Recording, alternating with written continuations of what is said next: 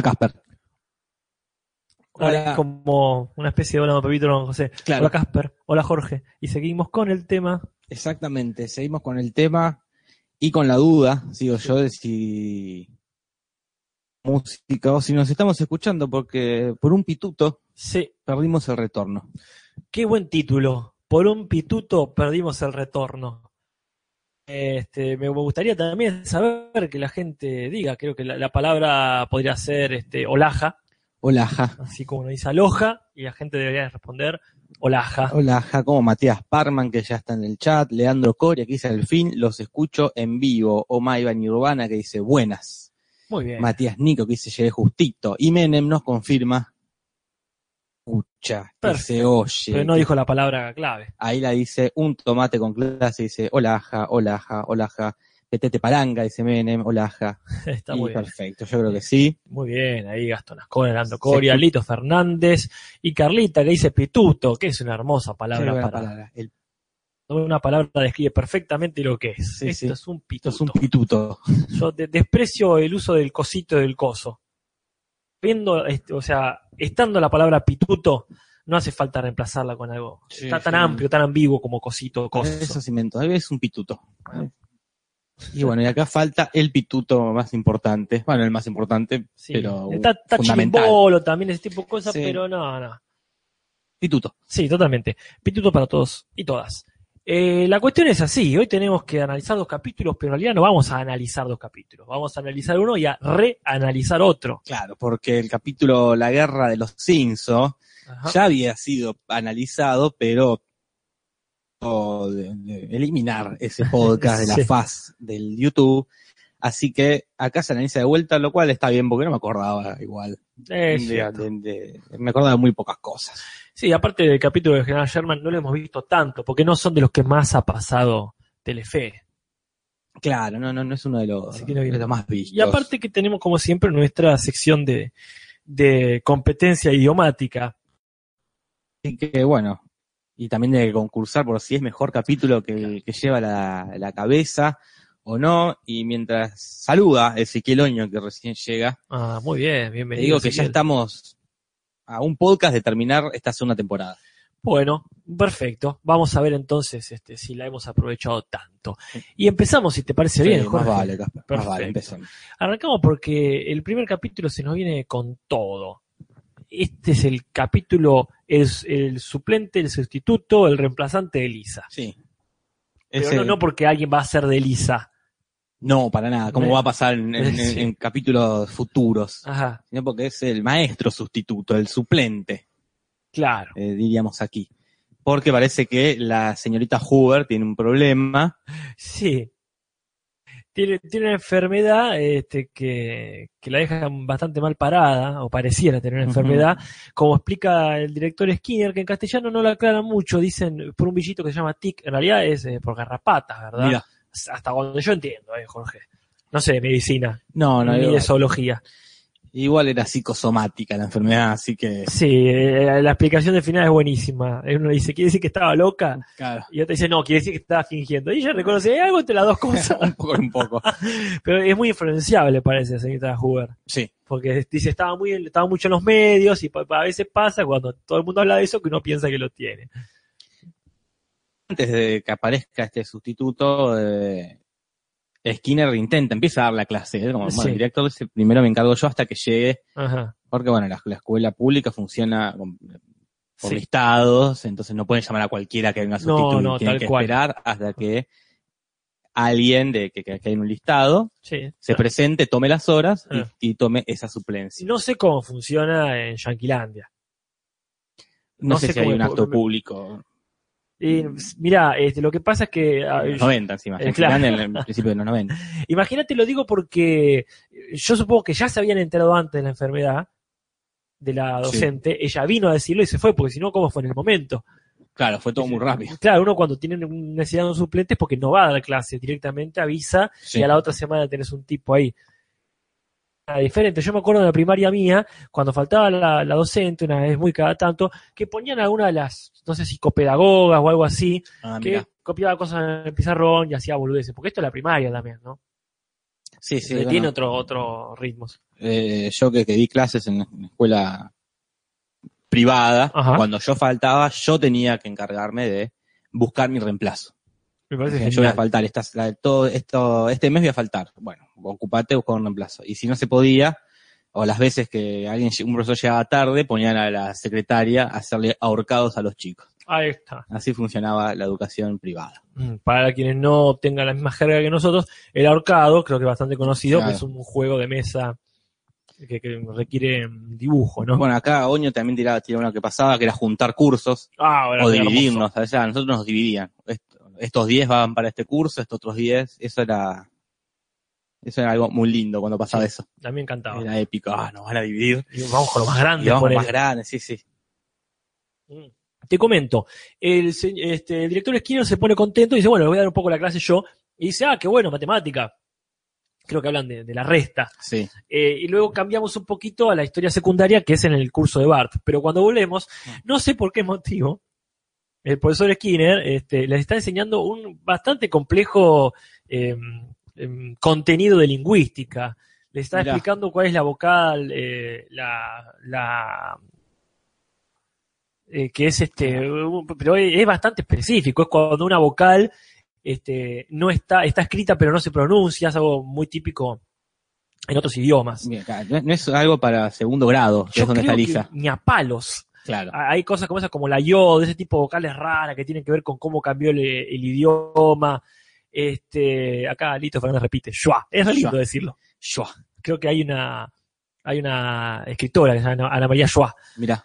Pero sí, es como que le esté explicando algo primero, que no tiene que ver con matemática, a no ser por el tema de la resta, que hayan llegado Eh, este, a restar vocales, pero es algo, son esa- esos, esos nombres hebreos que se usan para casos rarísimos Claro. O muy específicos en todo, en todo caso. Pero bueno, por suerte no tiene tiempo de desplayarse mucho en eso ni de confundir a, a los alumnos porque llega el, maestro sustituto. Perfecto. ¿Y Sí. cómo llega? ¿Y cómo llega? Primero llega con la voz de un actor conocido, eh, Dustin Hoffman, eh, conocido por El Graduado, Ajá. conocido por eh, esta película de los Fockers, Sí, es la 2. la 2, conocido por esta, no me acuerdo cómo Oh. se llama la película que cruza la calle y se enoja con el taxista, No, no me acuerdo cuál es esa. esta otra famosa de Por Rayman es conocido también, que de hecho Por Rayman.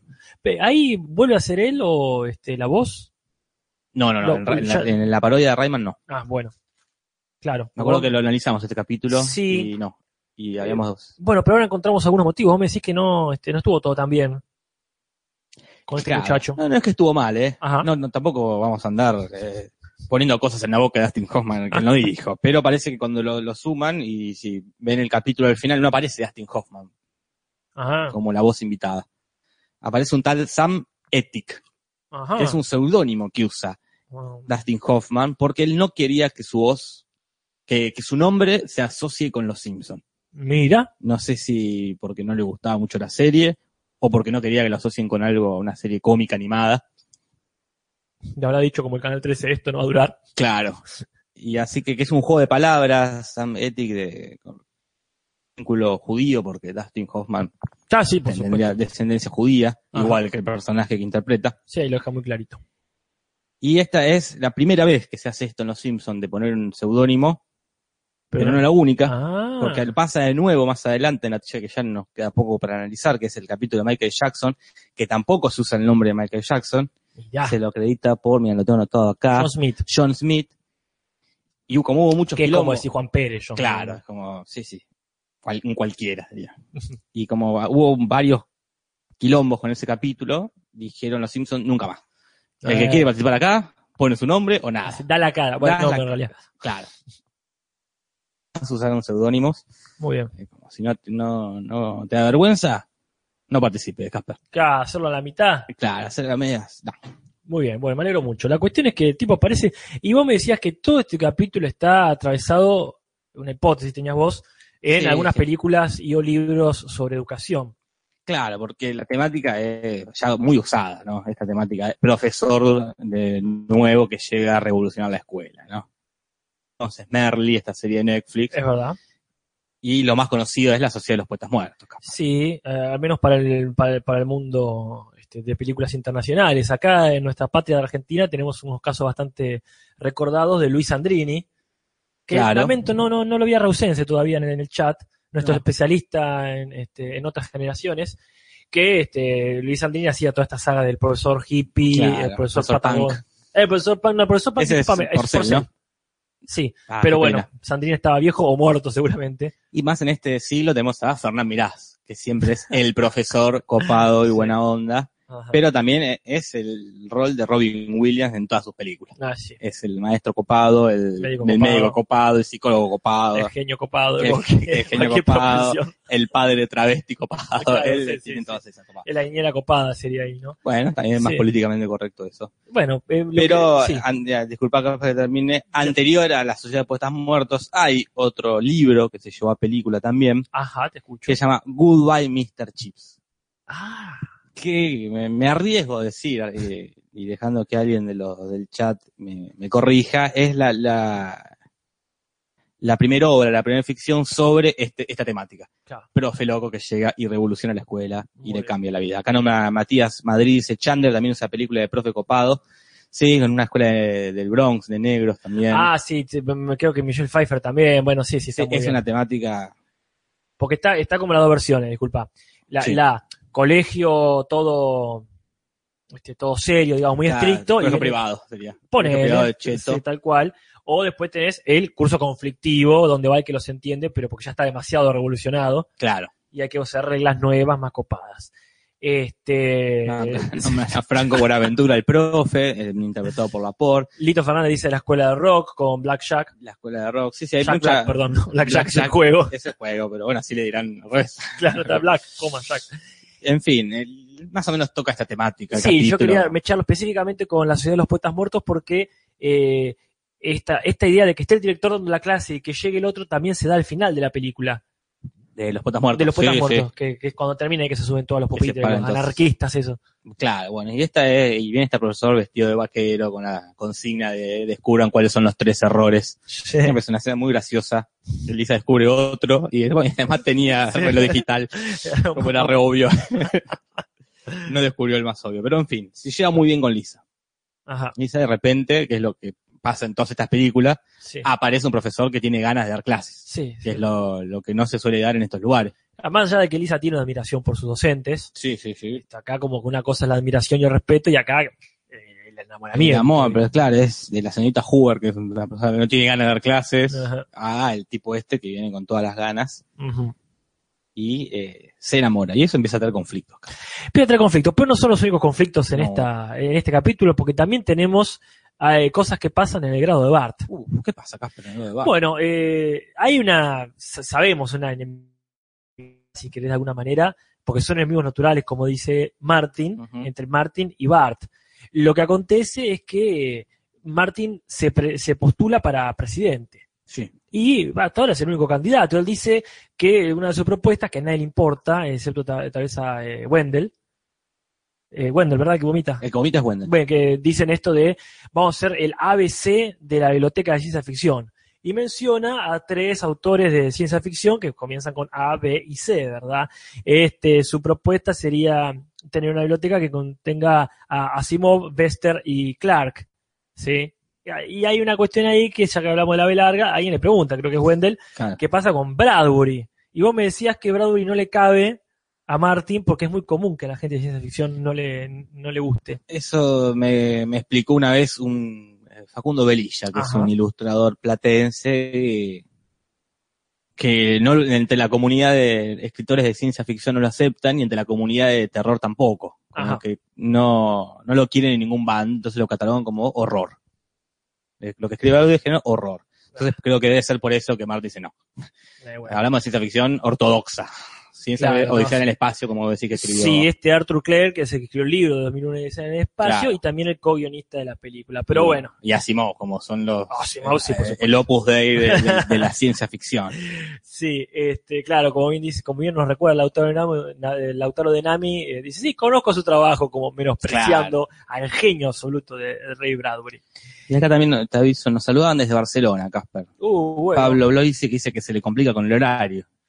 Pero pico. así como en otro podcast, en nuestro podcast madre, te lo, te lo transmito así nomás, preguntamos la hora y, La y temperatura. la temperatura. Yo quisiera saber cómo los ve en Barcelona. Si los ve en latino o si Ah, los mira. ve en catalán, no sé si están en catalán, o en español eh, español europeo, como decimos. Claro. Qué interesante sería. Bueno, por favor, el barcelonés, esto no sé cómo se, sería el, No, no el gentilicio, eh, que nos aclare cómo, cómo les llegan o cómo los ve.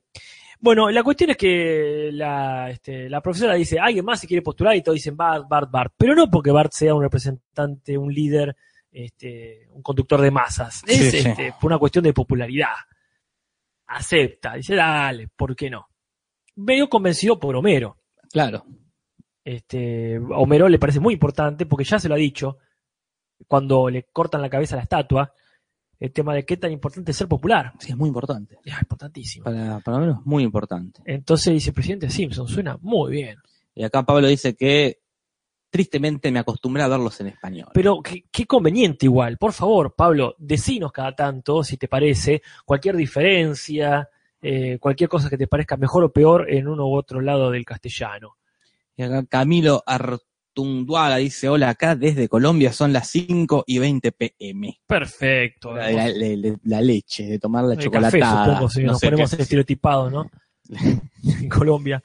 Bueno, este, para ir más allá avanzando, Homero lo Sí. convence a Bart, decía, anda, anda y ganate la presidencia, que nos recuerda un poco a Carl, ¿te acuerdas? Sí, Carl, que, este, que lo convence a Homero de aún sin pelo puede dar un buen sermón, un buen sermón, un buen discurso. Sí, sí. Y acá Homero también lo incentiva a Bart, que tiene una reacción muy parecida a la de su padre, esto de ir a comerse el mundo, ¿no?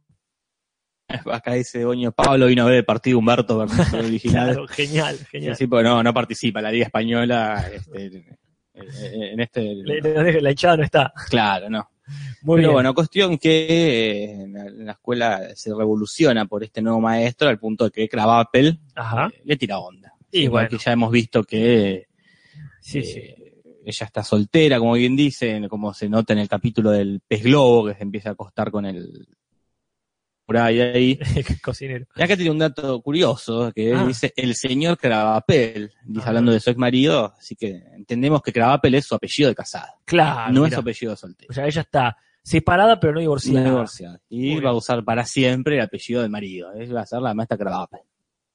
Y después lo seduce en una referencia al graduado de esta película de Sí. Dustin Hoffman, Inevitable, con este plano eh, donde se marca el cuerpo del maestro con la, la pierna doblada de esta señora mayor, de esta Mrs. Robinson. Pero no, él está casado con su trabajo. Sí, dice, mi único amor es para los niños. Sí. En una, por supuesto, nada pedófila afirmación. No, para nada. para Estamos nada. hablando de una dedicación laboral.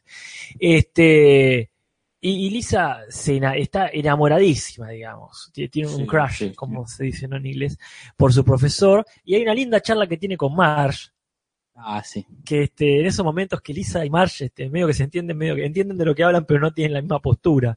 Cuando Lisa le comparte a su madre el sentimiento por el profesor, niega este, de la comparación con el amor entre los padres suyos. Sí, sí. Porque Marge le dice, sí, yo siento eso también por Homero. Y dice, no, no, le dice. No es lo mismo.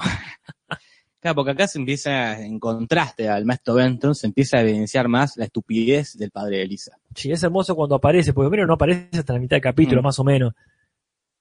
Sí. Porque es- estamos en el mundo de los chicos. Y aparece, aparece un poco ahí eh, para, este, para apoyar a Bart, pero en un momento se ríe de la sensibilidad, digamos, del Sí, sí. profesor.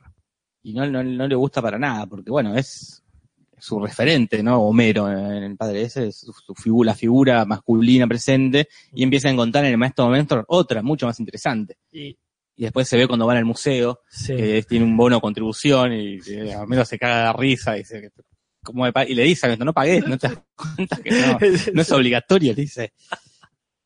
Y ahí le empieza a sentir mucha vergüenza, vergüenza ajena, más que nada. Y la verdad que sí. Hay un momento muy, muy simpático y está bueno eh, que Homero omite, o- o- omite opinión cuando dice, ah, las momias, bueno, pero es mejor que te corra una momia que un hombre lobo. Y sí, pero este queda como un tarado, aun cuando habla de algo que sabe, ¿no? Este, aún, queda- aún queriendo quedar bien, Sí, no, y a Lisa no le cabe, no le cabe ni un poco.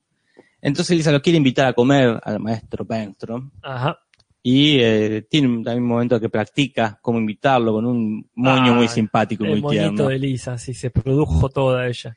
Y cuando abre la puerta, Volvió, la psicosomática. la psicosomática esta volvió.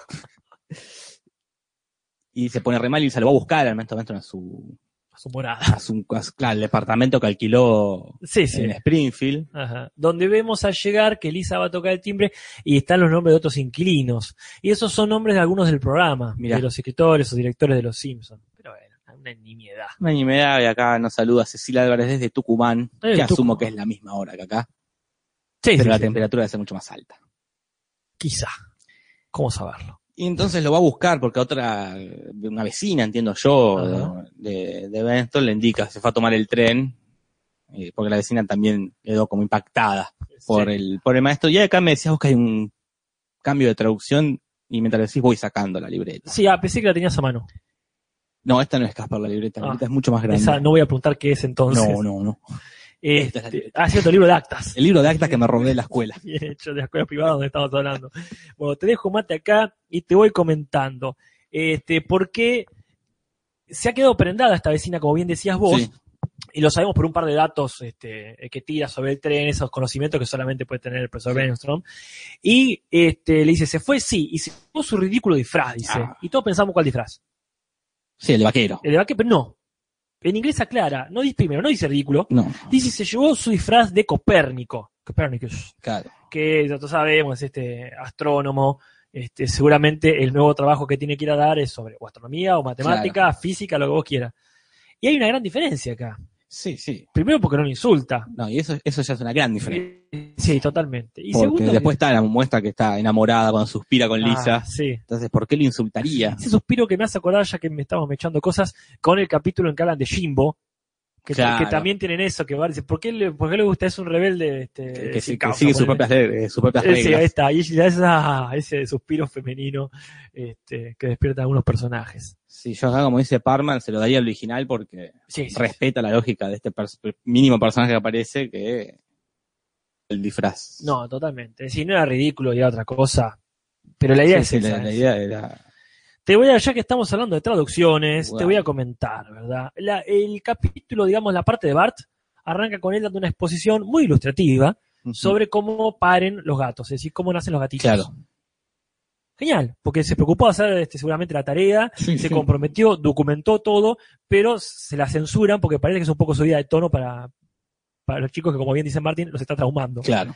El tema es que hay una diferencia acá de traducción que me parece significativa. Él dice, eh, parió varios, varios gatos, se comió uno, y dice, no, hasta acá le dice, no está traumando. Y en ese momento viene esta parte, lo pongo al revés y parece que los está vomitando. Claro. Dice, Bien, claro, bien, lógica. tiene lógica. Pero ¿sabes que no es así? A ver. Él dice, eh, si lo pongo al revés, dice en inglés, when I hit reverse, I can make them go back in. Pero entonces, como si pone reversa, como que se los traga. Si ella estaba diciendo que se los tragaba. Si no es en la boca, ¿a dónde están volviendo los gatitos? Claro. ¿Cuál es el otro gran orificio Claro. que tiene ese gato? Entonces, ahí es donde hubo una censura, no de parte solo de la clase, de clavar pero chicos, Claro. sino de la traducción. Borrando cualquier posibilidad de pensar en la concha del gato. Disculpa, Jorge, te No, diga así, está ¿eh? todo bien. Casper. pero bueno, en la vagina, No digamos. adelante de mi perra, por favor. Ah, muy bien, el coño, digamos, solamente Claro. para ofender quizás solamente a Pablo desde Barcelona. Este, y ahí es cuando le cambian las cosas. Este, acá Lucas Pilesi dice el original, pero acá la mitad de las personas andan a saber si engancharon. Ah, lo de Copérnico. Claro, igual no es, no es solo por lo de Copérnico, Sí. sino por el hecho de, de la, la forma de dar clases, que no lo haría una persona que Sí.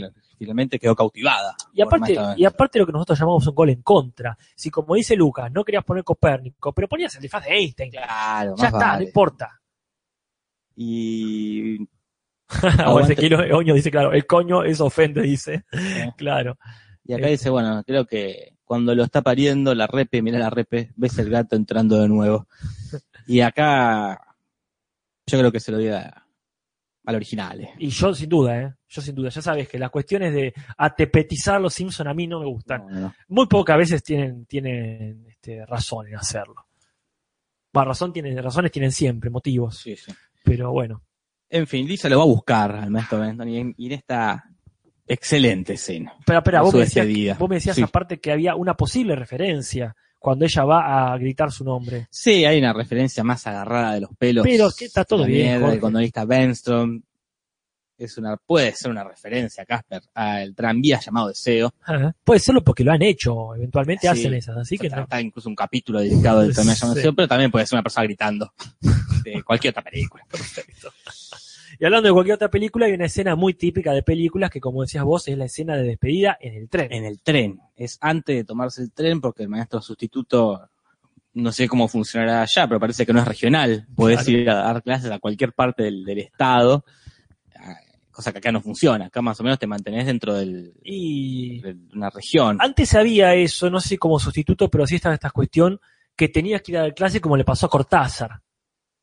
Que cuando en su época de, de escritor desconocidísimo, de joven profesor, creo que era de francés o de literatura, me puedo equivocar, se fue, te voy a decir cualquiera, ponele que Luján, Sí. ponele que Tres Arroyos, uno de esos lugares en el interior de la provincia, porque bueno, también se tuvo que tomar el tren, ir para allá a dar clases, porque no conseguía plaza en cualquier lado.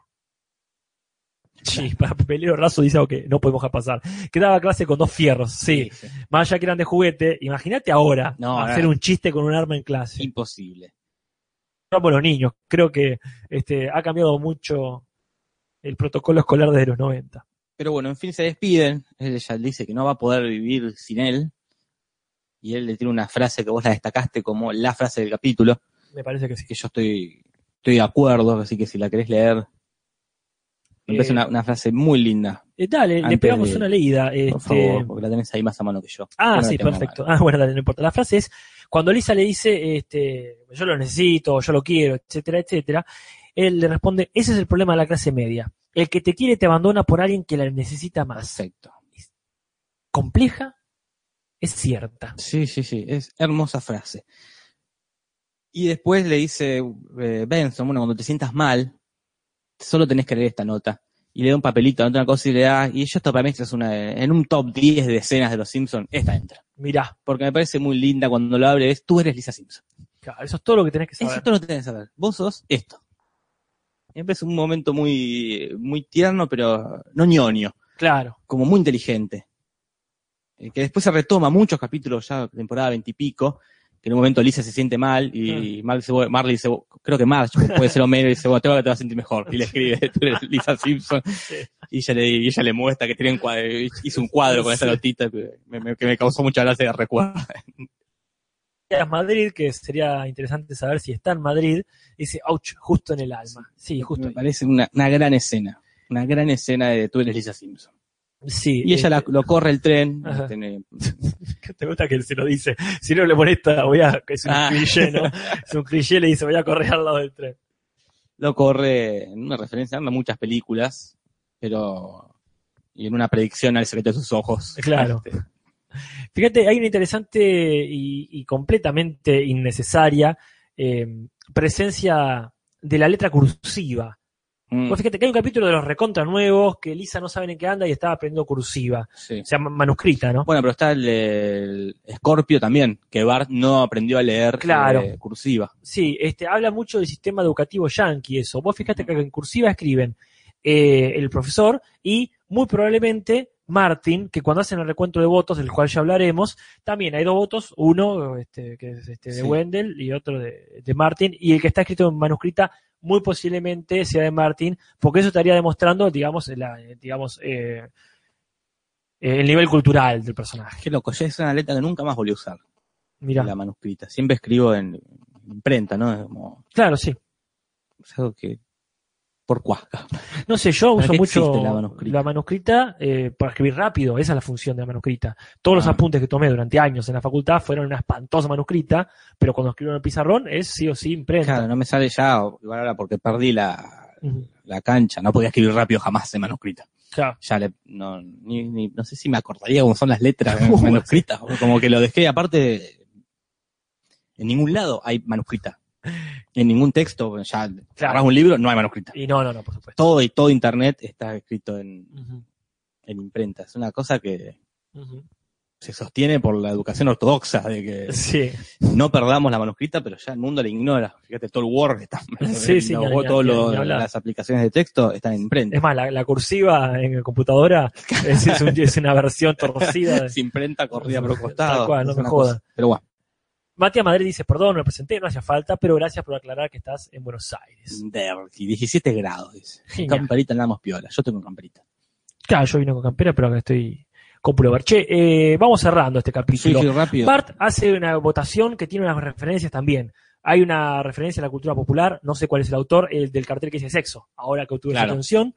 Pero vos también me decías que cuando finalmente Bart pierde, por la, una cuestión democrática esta de que mucha gente no va a votar porque no es obligatoria la votación, este, solamente este, recibe dos votos Martin, el de él y de su amigo. Claro. Este, y de la maestra no, porque ya aclaró que no podía votar. Pero bueno, este, pierde la elección y no obstante, eh, Martin levanta una, una primera plana donde se ve a, a Martin. Claro. ¿Y eso por qué? ¿Por qué? Si no ¿Por ganó, cuál? si ganó Marty. Bueno, eso parece que hace referencia a unas elecciones Ajá. en Estados Unidos, por supuesto, no aquí. Elecciones de 1948. acá. Mira, lo de Truman. Lo de Truman, que la, la for- no, ¿cómo es no la fórmula? El, la, El con- eslogan. la contienda era eh, la- Ah, sí, la, la fórmula también he dicho, ¿no? no, la, porque la fórmula son los dos que van juntos. Ah, ah, Eh, perdón, está, sí, te perdón, sí, te- está bien. La, competencia. La, competencia. Sí. Es que tiene un nombre específico, Sí, pero no, está- no- está no nos está saliendo. No, La, bueno, ya alguien lo dirá en el, sí. El versus. en el, en el chat del término específico que estamos Sí. buscando con Truman y otro presidente, Ajá. Bueno, otro que no era. no. eh, Dewey, eh, por las encuestas que hicieron, Ajá. este tipo iba a ganar. Entonces los diarios, los, eh, los diarios fueron impresos así. Dewey Ah. derrota a Truman. Mira. No ganó este tipo, ganó Truman. Y hay una foto de Truman con este diario, sosteniendo este diario diciendo que perdió Truman, cagándose a risa, de chupala. Muy No bien. sé si Así que bueno. Uno para Martin, dos para Martin. es una de oposición, dicen acá, como la palabra que, pero no, no es la palabra. Mm. Sí, este, no, no, no sé cuál es la palabra La- que estás buscando. La sería la terna. Sería el- Claro. el- pero no es la palabra que estoy buscando. Bueno, ya lo encontraremos, tranquilo. Antes que nada, hablando de palabras, Martin, ya que lo mencionamos. Tal- Valero Rosa tal cual. Scioli gana por amplia diferencia Sí, en sí, tal cual, C5N. Tal cual, tal cual. Exactamente eso. Es decir algo, cumplir para arriba cuando... Sí, sí, sí, ese gracias matanza de Pinky. sí, sí. Este, acá Martin, el, el presidente de la clase, Acá Alexis Moyano dice contendiente, no, contienda, no, tiene un nombre cuando están... eh, Pero bueno, bueno, ya, ya, sale. Este, Miguel Olier, sí, ya pasó lo de usted es un orangután, para decir, este, eh, a nivel de traducción, eh, no le dice orangután realmente, le dice babuino, Ajá. dice mono horrible, creo que es el que es Jaimico, Jaimico, claro. Jaimico el de la comadreja, ¿no? Sí, sí. Creo que es un mono que tiene culo rojo, o sea, si está bien Homero se siente ofendido. Pero no iban a decir babuino acá que No, está bien, me parece. Orangután. Totalmente, Sí. totalmente. Algunas otras curiosidades. trate usted en el latino, por lo pronto. Usted, señor, Sí. es un orangután. Totalmente, sí, sí. Eso es una, una, una linda cosa que permite nuestro idioma. Este, hay una, hay unas diferencias más. eh, que no sé si lo dijimos, que lo- la- los nombres con que se los puede eh, bardear, digamos, a- o burlarse del señor Bernstrom, en inglés serían Nerdstrom y Mr. Boogerstrom, que serían, Claro. este, Nerd y, y Moco. Este, y hay un momento donde queda mucho mejor en castellano, que no sé si entra en competencia, que es cuando están charlando Homero y el profesor, que le dice, eh, si están listas, póngale una A en inglés, y le dice, la voy a poner, y acá si están listas, póngale un 10, le voy a poner un 11. Ah, no, genial en latino. Pero bueno, supongo que ahí es cuando decís, aprovecharon. Sí, sí. Así que yo creo que ahí va un punto para el latino. Sí, ya. Si entramos en competencia, y porque tuvieron la oportunidad y la aprovecharon. Claro. Así que sí, un golazo ahí al toque de sonar el pitido. Este, y para cerrar, eh, esta frase de cuando Martin dice, y siga mirando al cielo, Sí. que este, la, rep- la repiten después, cuando está el señor Leonard Nimoy, eh, eh, viene de un libro que sería una publicación con diferentes críticas a películas del género de ciencia ficción, que hizo un tal, este, un autor que es amigo de Sam Raimi, que seguramente lo reconocemos, Raimi El es el, director de cine. el director de cine Mira. que dirigió Spider-Man, pero también dirigió una película de horror excelente que es eh, la, la de Evil Dead, Mira. en todas sus variantes, ¿no? Sí, sí, sí. Eh, es Bill Warren el que lo escribió y bueno, se popularizó esa frase como para los frikis, digamos. ¿no? Claro. Y bueno, la, la cosa también termina con un final muy lindo. Ajá. Eh, Homero tratando de ir a consolar a Lisa. Y, y, y se habla, habla su alma, Homero, porque Lisa le dice, vos no entendés lo que es perder a alguien que te importa. Y acá viene una, ahí acaba de pasar una frase hermosa también, esta de, o ya le dijimos, no, No sé, a ver. que, que no importe no quiere decir que, ¿cómo es? Este, Ah, que no, la- que no decir, entienda la- no quiere decir que, no importe. Exactamente, que no entiende no quiere decir que no. Pero bueno, acá le dice, no, no, no sé lo que es perder a alguien, le dice Homero, porque toda la gente que me importa está en esta casa. Claro, Abriendo su corazón y decir, sí, es verdad, nunca perdí a nadie, más allá que sabemos que perdió la madre, pero es algo que nos vamos a enterar después. Después, el que no me importe no quiere decir que no entienda. esa Ahí está. Así que este, se reconcilia ahí con, con su hija, porque le da esta lección de, bueno, perdoname, que me parece muy, muy noble, Homero, también de ponerse en postura ahí, no, no tengo tu inteligencia, como entendeme hasta acá, quereme con las limitaciones que tengo. Sí, tiene muy buena voluntad. Tiene mucha Aunque voluntad. Lisa no, no, no vive buena- No. De buenas intenciones. Este, Después también va a calmar a Bart, que se quedó mal porque perdió las elecciones y dice, Sí. mejor, dice, no te van a pagar y vas a tener que trabajar más. A pesar de que la escena anterior había dicho es lo peor que nos pasó, Claro. no ganar esta elección.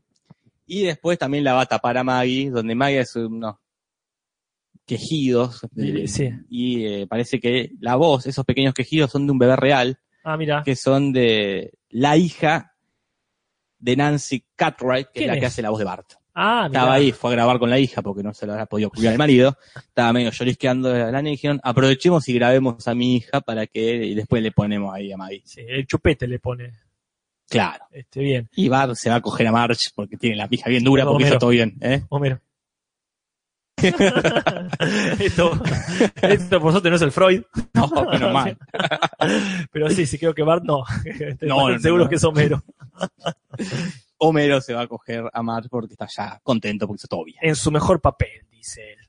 Quizás quedaron un par de cosas afuera. Sí, Como- porque es un, es un capítulo muy complejo. Hay un momentito muy chiquitito Sí. que eh, Homero sube la escalera cuando va a hablar con, con Lisa y se lo ve en un dos frames, ponele, se lo ve transpirado en las axilas y en el pecho. No sé si es por el esfuerzo de la escalera o porque está nervioso con lo que pasó. Es genial ese Sí, sí. detalle. Es un detalle, bueno, acá la gente Bueno, que de mi tendencia incestuosa. Está todo bien, Está todo grabado. está todo grabado. Espero que mi madre no esté escuchando. Después, bueno, también es la primera aparición de Rafa siendo Rafa. Claro. Ya había tenido, eh, en el primer capítulo en la vida había un proto Rafa, sí, sí. eh, que es el que tenía los ojos que salían para atrás con unos resortes. Era un- sí. Y había aparecido de fondo en el capítulo de la depresión de Lisa y el capítulo de Bart en general, que son de la primera temporada, pero acá ella aparece Rafa. Aparece y ya empieza a demostrar que es especial. Claro, que es un pibe, es un pibe especial. No tan especial todavía. No, no, no, ya va a ser mucho más especial. Y después en un momentito también, ya para terminar, eh, está leyendo un libro del Maestro Benston que se emociona leyendo ese libro, que es La telaraña de Charlotte. Ajá. Un libro de la, de la década del 50. Por lo que leí, no leí el libro, pero esa frase que, que cita el maestro leyendo el libro, que sería como la frase final, Ajá. porque cierra Y se, esa frase. y- y se muere, la, dice, la araña se murió. Bueno, no es el final del libro, es una frase de la mitad. Buah. Y mucho más, por lo que leí, no podían decir de ese libro porque corrían los derechos de autor, Ups. eh, que es lo que uno sufre ahora, se No. sufrió siempre, no es una cuestión de internet. Claro. No, más nada que decir con No, yo tampoco, y ya son más de media bastante pasadas, así que nos pasamos a un capítulo que de todas formas ya hemos analizado. Sí, sí. Así que lo vamos a dedicar este en profundidad, pero tampoco tanta. Tampoco tanta porque es The War of the Simpsons. Y vos me decías que ya el título hace una referencia. Sí, Casper la hace, a The War of the Roses, Ah, la guerra película. de los roses. Con Michael Douglas. con el Michael Douglas. Eh, parece que es producida por esta por esta misma empresa que produce Los Simpsons, Fox. Films, no Fox. y por lo que entendimos, el, la- el que hace la voz de Homero hace un... En, Aparece ahí. en IMDB dice que hace de, de Man in Chair, el Sí. nombre en la silla, no sabe qué carajo tipo hace. sentado y hace un pequeño cameo. Pero sí es cierto que este, me acuerdo que en Fox la pasaba mucho.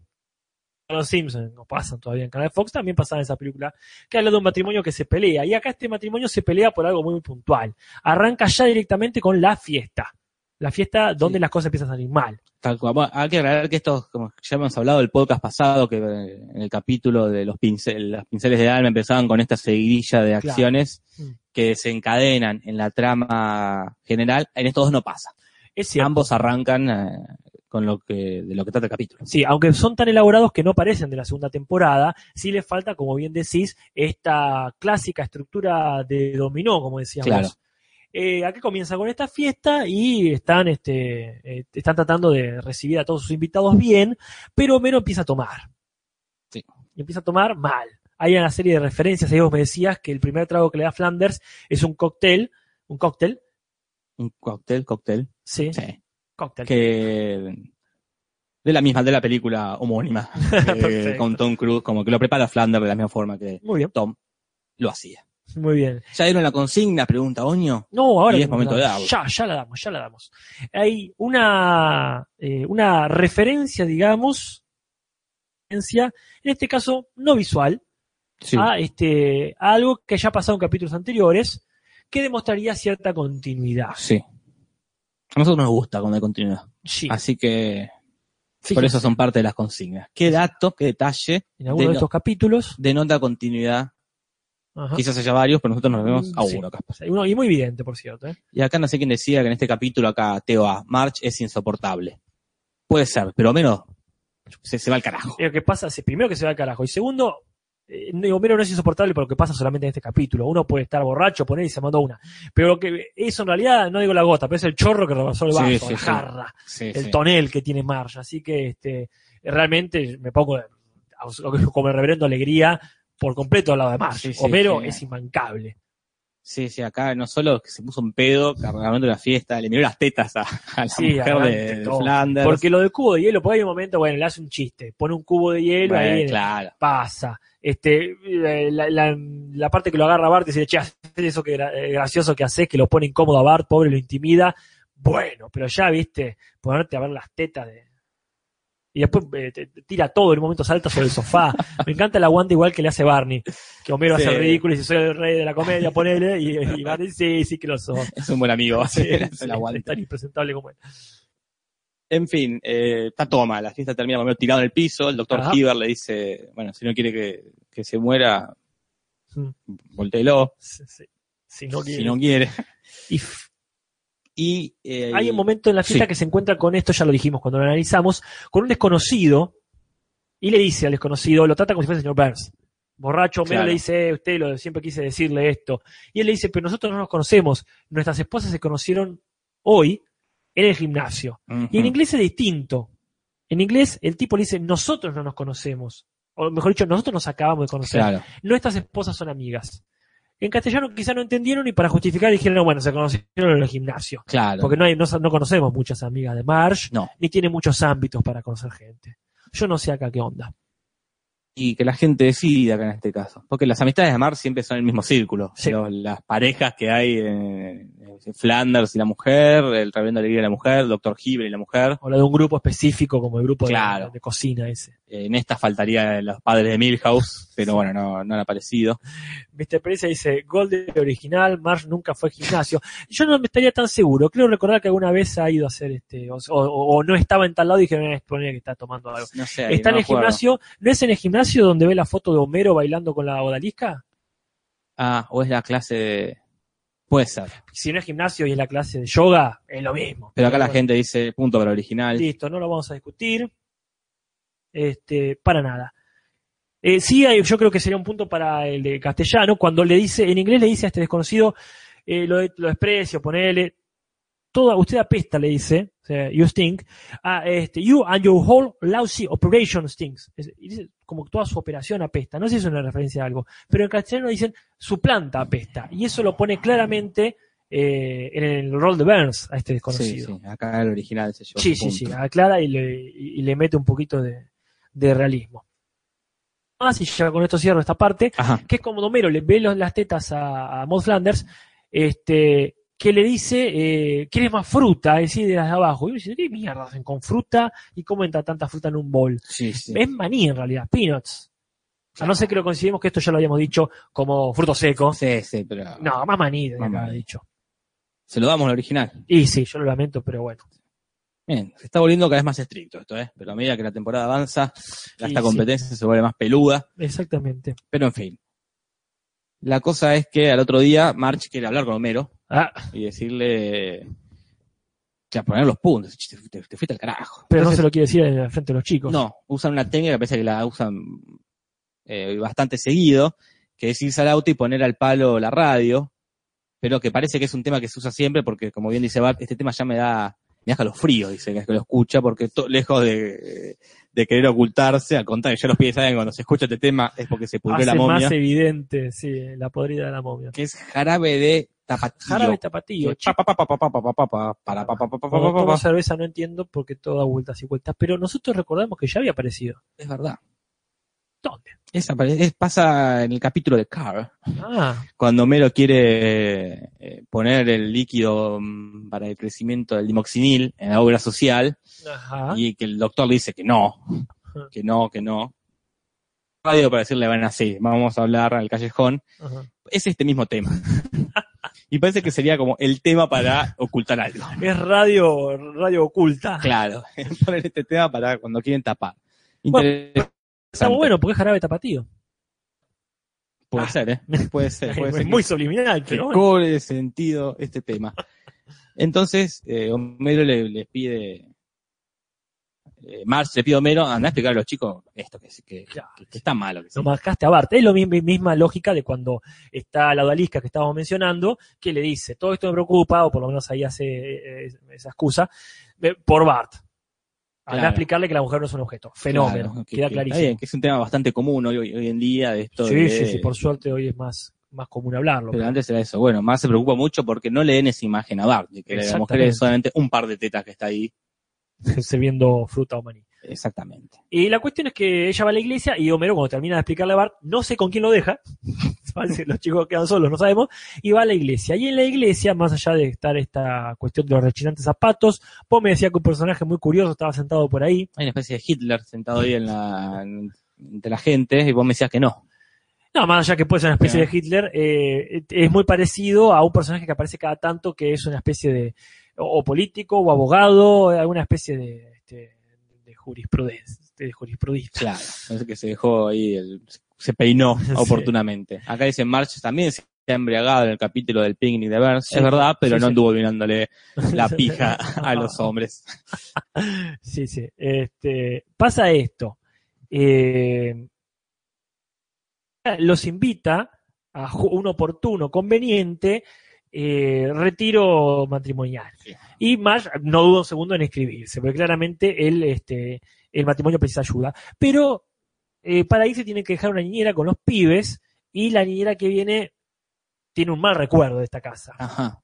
Es una película, Casper. Sí, esto lo habíamos hablado en su momento, por Sí. supuesto, pero estamos hablando de la profecía o de Omen, como bien dijiste vos en, en tus apuntes, que es donde el protagonista este, tiene que escapar de una niñera, es al revés, es la niñera la Claro. malévola, este, y la, y la pasan por arriba con el auto para, para poder escaparse a matar al pibe.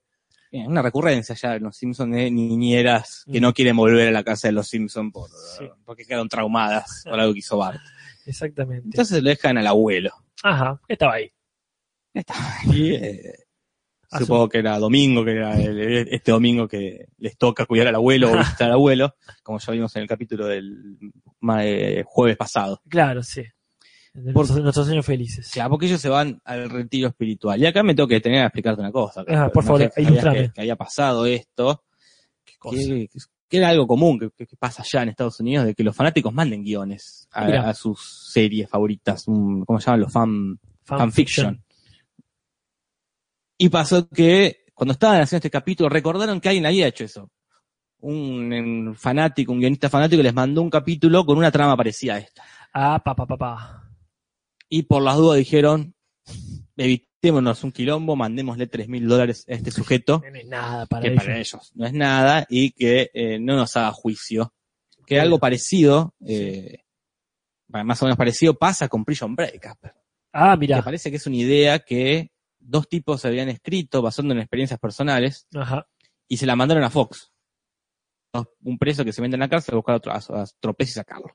En ese momento la descartaron y después ahí hicieron, apareció oportunamente Prison Break y Ah. bueno, y hubo un, tema de juicio ahí por estos Ah. tipos que dijeron, che, la idea es la nuestra. Sí.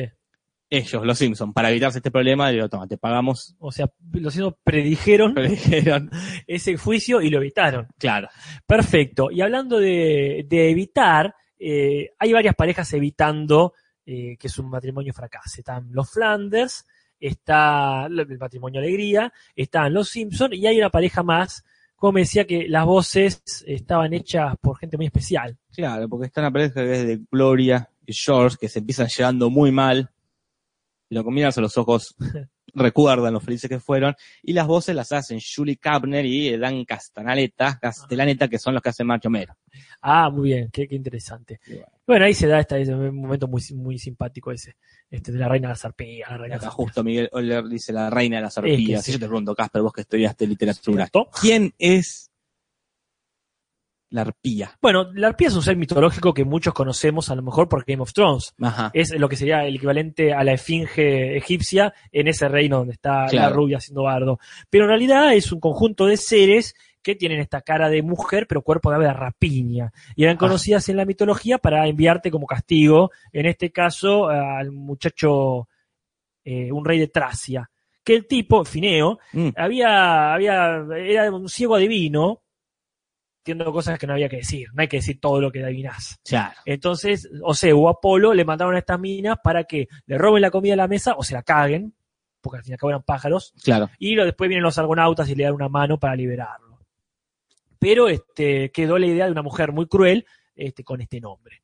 Bien, perfecto. Y ya que estamos hablando todavía de esta reunión de matrimonios, hay un par de escenas eliminadas, Ah, mira. no sé si eliminadas del corte final o directamente del guion, Ajá. donde entre las parejas iba a estar el señor Burns con una novia por correo, todo para que no se confunda con que era una prostituta que llevaba el señor Burns, Ajá. y también iba a estar nuevamente la señorita Krabappel con el señor. Krabappel, Mm.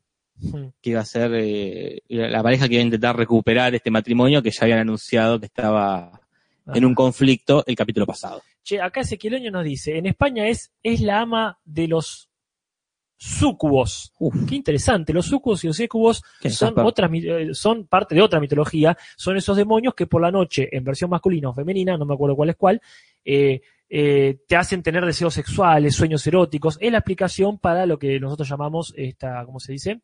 Eh, em, poluciones nocturnas. Ah, Cuando, mira. por ejemplo, un hombre se, le- se despierta eyaculado, Claro, porque ha tenido un sueño erótico muy fuerte. Y eso lo- lo había que explicarlo, la ciencia todavía no se había inventado, así que este, lo explicaban con algún demonio que pasó por ahí. Pero también nos decían por allá arriba, ah, se nos fue, se nos fue, me parece. Este, nos decían también, este, creo que hablando del rey Fineo Fineo, si era tan, este, tan adivino porque se quedó ciego. Claro. Pero quiero recalcar que era una ceguera voluntaria, porque él había eh, preferido quedarse ciego para tener una larga vida. Así como hace Odín, que se saca un ojo o pierde un ojo para tener el don de la adivinación.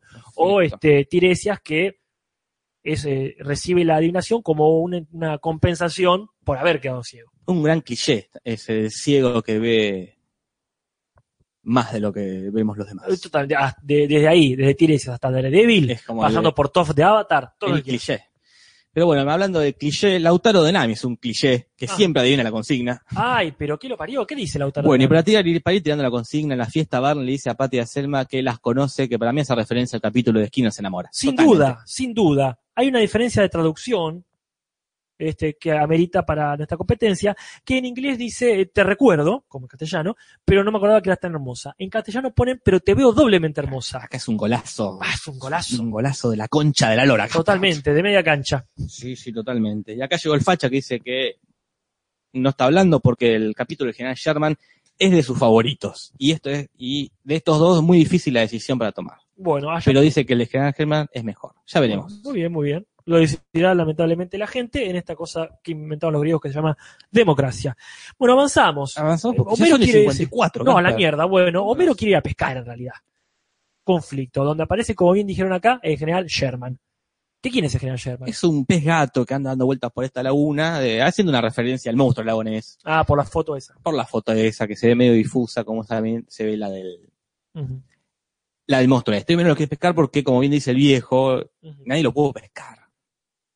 Claro. Ni siquiera se sabe si existe. Bien, Y bien. ese es el objetivo que se pone Homero, que es Ajá. pescar el pez gato este. Muy bien. Y finalmente lo pesca por una accidentada, digamos, este, situación. Claro, Este, pero bueno, está como seis horas. Y eso también hacía referencia a un libro que ya ha aparecido en Los Simpsons. es el viejo del mar, ¿verdad, Casper? Eh, sí, sí, de Hemingway. Llama a mi papá. este, la cuestión es que Marge lo descubre con el pescado ahí, luego de haber Sí. hecho una catarsis eterna sobre todas las cosas que hace mal Homero, este, y acá le dice, ese pez le dice simboliza lo egoísta que sos, no es Ah. que simboliza un trofeo ni Sí, nada sí. bueno. ¿Y Homero qué hace? Lo deja escapar. Tanto Lo tira por la borda en el sentido literal. la. Literal. Sí, sí. Y le dice, ¿eh? esto es, vos decís que tenemos un problema, vos me decís que haga algo y yo inmediatamente lo hago. Está tapando, usted tiene un Sí, problema. Sí, sí, sí, sí. Realmente no entiendo cómo Marte. Capaz que dijo, ya fue, no, es, lo, es lo máximo que puedo pedir. no puedo pedir más que esto, porque realmente no se solucionó el problema que tenían, No, no, porque fueron allá a solucionarlo, que era el problema de alcohol que tiene Homero, y, sí. y fue y se cagó en el retiro, fue a pescar, o sea, no, no está nada resuelto, pero supongo que Mar se rindió, dijo, ya está. Sí. No lo dijo él, pero a su favor debo decir que él no fue a pescar finalmente. No, no, Al más vale. final este, fue un accidente que agarró una caña diciendo, che, te lo olvidaste a otro pescador. Pero bueno, sí, de todas formas en ningún momento dijo, basta, ya pasaron como seis horas. Sí, sí, no, no, no, acá no está, Bueno, ves como dice Ezequielonio acá en el chat. Eh, le da completa y absoluta dependencia. Claro, ese, ese- esa es la relación que tienen ellos. sí, sí. Acá no lo terminan de entender, pero cuando llegan al punto más bajo de su matrimonio, cuando están a punto de divorciarse, Homero entiende eso. Él tiene esto. Vos me decís que haga- lo haga, voy y lo hago, porque tengo dependencia hacia vos. Y así se vuelven felices y contentos. Por otro lado estaba Sí. Bart y Lisa, no hay mucho, no tengo mucho para decir de eso, haciendo No. una fiesta. ¿Tenés algo para decir que hay un personaje que aparece por primera vez? Exactamente, que es eh, Serpiente. Ah. Este preso, este recluso o Snake, que es Sí. la primera vez que aparece, pero todavía no, no, no van a decir este serpiente. Hasta ahora es un, un personaje que está ahí, que justo apareció hoy. Lo están cocinando. Lo están cocinando. Bueno, Y tal, la fiesta rompe todo, pero el abuelo finge que llora sí. y lo arreglan todo. Bien, hay una, una cuestión ahí que se nos pasa a los latinos. Al viejo lo están sangrando, como dice Bart, lo están exprimiendo. Ellos van a comp- de compras con la lista de Marsh, que ahí está una lista de vegetales y ellos compran golosinas, helado, etcétera, etcétera. Pero el tipo los caga, el viejo, porque le dice, cuando le preguntan, ¿cuál es el secreto? Dice Marsh, para que esté todo tan limpio, y dice, fingir que lloro. Y en inglés dice, sí, puedo llorar como quiero, lo abro y lo cierro como una canilla. Mira, En castellano dice algo así como puedo llorar como un actor de Hollywood o etcétera. A mí me gusta Bien. la versión castellano, pero me parece también correcta la de. sí, es un digno empate.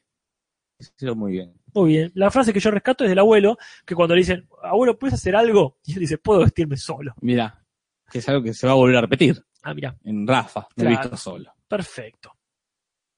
Y acá termina este, este hermoso capítulo, estos dos capítulos. Y ahora llega un momento difícil.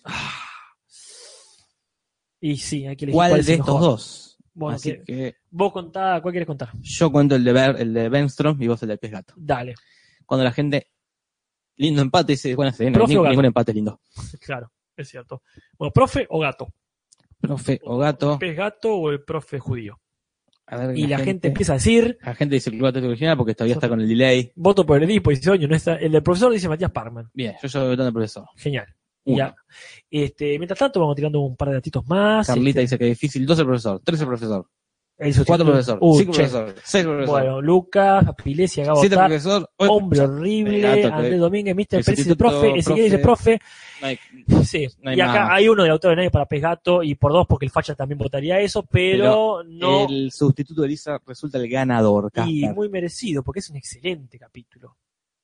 Ese es el ganador, pero ahora, Pam, pam, pam. ahora hay Ahora que- se pone jodido. Porque aparte ya queda poco para terminar esta Y ya temporada. está. ¿Qué capítulo nos queda? ¿Te acordás? Eh, queda, eh, ya te digo, mira, ya para que vayan anotando. Dale gas. Todavía no voten porque todavía no estamos viendo. Es cierto. Pero mo- nos queda Dieta, Muy bien, qué capítulo. gran capítulo. Sí, sí. Y este, a ver cuál es este capítulo, porque no sé el título. Sangre nueva es el de Burns. Le ponen la sangre de Bart, ¿no? Perfecto. Sí. Muy bien. Pero Bueno. bueno. Se define esto. ¿Cuál es el mejor capítulo? El de. El, este, los, eh, los padres sí son jóvenes o, este, El- o o el de- profe. o- el de Dustin Hoffman. Qué bárbaro. Vamos a ver cuál de estos dos. Vamos ahí. Se La gente queda. sigue todavía votando, pero ya está. No voten más por lo anterior, votemos por ahora. La gente pide empate, no, empate No. nada. Hay que decidir cuál es mejor. Sé que es difícil, Sí, sí, sí. sé que cuesta, sé que ya estamos sobre la hora, pero Yo tengo un elegido también. Bueno, Yo ya tengo. el elegido. El elegido, con Pablo Charri. Homero y March. Ogre Marsh empieza. El amor. El amor, bien. Bueno, los dos son, pero está bien, se entiende. Dos. el dos a profe uno. dicen acá. 3 a 1. Ah, muy bien. ¿Cómo está, sigue esto? ¿Cómo sigue? Porque Mingo y y Aníbal es completamente, acá dice Mingo y Aníbal. 4 a Bombero 1. Mayo, Bombero 5 a Mayo. 1, 6 a 1. Dicen un profe. 6 a 2. Siguen votando del PES, basta con el PES, ya está. ya perdió. 7, 7 a 3. Y ya es muy 7 a 4. Epa, epa, epa. Epa, Ah, 8 a 4. no, votar en blanco no se puede, Lucas Pérez, 9 a jugate. 4. No sé si están repitiendo. Y puede ser este 9 a pero, eh, 5. 5. Y pero por cada profe que sale, salen dos. Acá van a estar reputando el profe, pero. A ver, vamos a ver el acá profe el está peleado, ¿eh? Epa, El profe. epa, eh, la gente ya no se está votando de vuelta. Ya, estamos el profe pregunta, no, pregunta no, eh, con un con corazoncito. Bueno, los próximos tres definen. Profe, para, pero otra vez dice, gracias, un tomate con clase. Profe, Profe, uno este, más para el profe. no está repitiendo. Gracias. Estoy contando yo. Dice, oh, genial, que alguien cuente porque se nos complica Lito bastante. Fernández dice, los churros no son facturas. Claro, Eso ya había quedado clarísimo. El, el profe, el profe. Docente, El dice, profe. debe ser por la situación que estamos viviendo. Qué difícil. Lucas Pilesi se juega, dice Homero y Marsh. Y este, ese, ese al final dice la guerra de los Simpsons, pero ese no está compitiendo, basta. Ese ya. Quizás, Omeni March, quizás acá en este caso tan reñido, conviene hacer una encuesta en el grupo de Facebook Sí, yo creo que de podemos El. Cinso. Podemos No habilitar sé si el. Facha está escuchando ahora, que es el administrador del grupo, Es cierto. para acá ya decidirlo así, con este, eh, Muy, muy bien. más legal. Sí, estoy de acuerdo. Para tener tiempo hasta el martes que viene. Muy bien. para saber cuál de estos dos es mejor. Si el de Homero y March donde no se pueda poner ni, Mingo ni Aníbal, No, donde no se puede votar dos y donde veces. se pueda dos veces. Felicito a la gente que se jugó y dijo algo ahora. Hay que, lo que se dijo con la palabra hay que sostenerlo ahora. No puede ser por Bueno. Twitter, también podría ser por Twitter, pero ya votaría gente que no escucha el podcast. Yo no votaría. Vos no votarías. No, no, me parece que tiene que ser, tiene que votar gente que escuchó esto. No escucha el podcast. Hay una comunidad, comunidad del Cinso, ¿verdad? Sí, comunidad, en Facebook, donde eh, se suelen subir alguna que otra este, opinión, reseña sobre los Simpsons, algunos memes, espero que no demasiados, pero la verdad es que empieza ahora una etapa muy útil para ese grupo. Sí, sí, decidir cuál de estos dos porque son muy buenos, la verdad. Muy bien. Yo te, ¿querés que te diga mi opinión? Sí, por favor. El sustituto de Lisa me Y- parece superlativo. Y la verdad que es. Sí, es sí, muy el otro es muy bueno. bueno. Eh, pero, pero- este es. eh, tiene, Sí. una cosa sentimental no ñoña, que es un montón. No, bueno, sí. Caer este, en lo sentimentaloide sin caer en lugares comunes me parece muy, y muy mira, yo estoy con vos, Jorge. Pero Sí. también es cierto que hay un efecto de desgaste, en que ya viene ganando mucho, Ah, sí, el, sí. de, este, el de Homero y Marsh, y si bien es, este, es épico, este también tiene a favor que no lo he visto mucho. Ah, No es muy pasado, nosotros lo hemos, lo hemos visto millones de veces. Pero Así bueno, que- la, la democracia decidirá de esta votación de, en la comunidad del CINSA, que los que no están ya se pueden meter y tienen tiempo hasta el martes que viene. Muy bien. Jorge, ha sido un placer. El placer fue mío, Casper, por estar a tu lado y con tanta gente simpática en el chat hablando con nosotros. Que muchas gracias a vos, muchas gracias a los Simpsons y muchas gracias a la muchachada que nos acompaña. Hasta la semana que viene, gente.